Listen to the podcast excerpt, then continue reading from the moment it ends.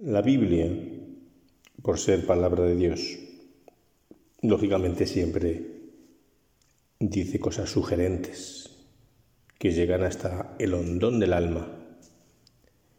Hoy quería empezar estos minutos de, oración, de plática, con unos versículos del eclesiástico que dicen, hay de los corazones tímidos y de las manos flojas del pecador que va por dos caminos. Hay del corazón desfallecido porque no tiene fe. Por eso no hallará defensa. Me parecen que encuadran muy bien el tema que, que vamos a afrontar hoy en la presencia de Dios, la fortaleza. Hombres, mujeres, jóvenes, pero fuertes. No está reñida la juventud con el ser fuerte de ánimo, fuerte de espíritu. De hecho, hoy más que nunca, en esta sociedad bonita, pero en tantos sentidos muelle, hace falta jóvenes fuertes.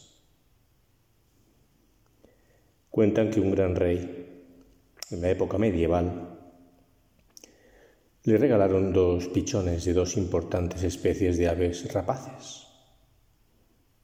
El rey llamó al su cetrero y le dijo cuidadlas, alimentarlas y sacad de ellas las mejores aves del reino. Y así lo hizo el cetrero. Al poco tiempo, a los pocos meses, el rey le preguntó que qué tal iban esas aves que sí respondían adecuadamente. Majestad, le respondió el cetrero. Con una de ellas, mire. Y soltó una de sus aves, quitándole esa capucha, y empezó a volar con gran majestuosidad por el patio de armas. Pero la otra, Majestad, y le mostró que estaba allí, en una rama alta, en un árbol del patio, tranquila, aparentemente sin ningún problema, pero sin moverse. La otra, Majestad, no sé qué la pasa. El rey hizo llamar a sus expertos. Miraron de arriba abajo ese ave y seguía sin moverse y le respondieron, Majestad, no encontramos ningún problema. No sé qué la pasará. Llegó a oídos de un campesino del pueblo que dijo que intuía lo que le pasaba. Y dado el permiso, fue, miró el árbol, miró la rama, subió por una escalera hasta la ventana que accedía a esa rama y al poco tiempo empezó a volar. Esa ave tan majestuosa o incluso más que su compañera. Cuando fue preguntado por el rey, el cetrero, los expertos, ¿y usted, buen campesino, qué es lo que le ha hecho? ¿Qué problema tenía ese pájaro? ¿Problema? Respondió el buen hombre. Ninguno. Era un pájaro vago. He cortado la rama y por miedo al golpe ha abierto sus alas y ha empezado a volar. Ciertamente parece una anécdota ridícula. Pájaro vago, ave perezosa. Pero tantas veces nos pasa a ti y a mí, que somos remolones, no acabamos de arrancar sobre todo en nuestra vida espiritual, que por cierto es motor de la vida exterior? Pues por, porque estamos cansados, porque no queremos sujetarnos a un plan de exigencia.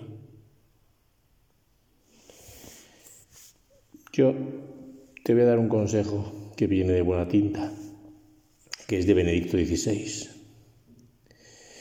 Él decía que los caminos del Señor no son cómodos, pero tampoco es que hemos sido creados para la comodidad, decía Benedicto, sino para hacer cosas grandes para el bien.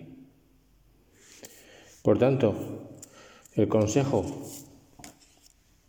buscar cosas que aunque te incomoden, mm, te ayuden a tirar para adelante. Hacerlas con, cariño, ofreciéndolas al Señor, no, no por manía, y otro consejo, no quejarte. Decía un buen amigo que siempre estamos quejándonos, que si sumáramos todos los tiempos de quejas que tenemos en nuestra vida, superan con creces el 80% de lamentaciones. Y decía con gracia, incluso nacemos llorando. Vamos a no llorar, vamos a no quejarnos. Vamos a, como dice ese repostero, peráspera azastra por las cosas a veces difíciles hacia los astros, hacia el sol. En el Levante, en el Levante español, muchas veces habrás encontrado carteles que dicen a la playa y otros que dicen a la montaña. Yo te diría, tú fíjate en lo que vale, no en lo que cuesta. Está muy bien, lógicamente, ir a la playa, pero la montaña, con ese aire puro, con esas amplias panorámicas. Pide fuerza al Señor, pide fuerza a María y anímate, anímate a sujetarte a un plan de, de pequeñas mortificaciones que te ayuden a luchar, que te ayuden a hacer el bien, con independencia de que te cueste sacar esas cosas adelante. Así se lo pediremos al Señor.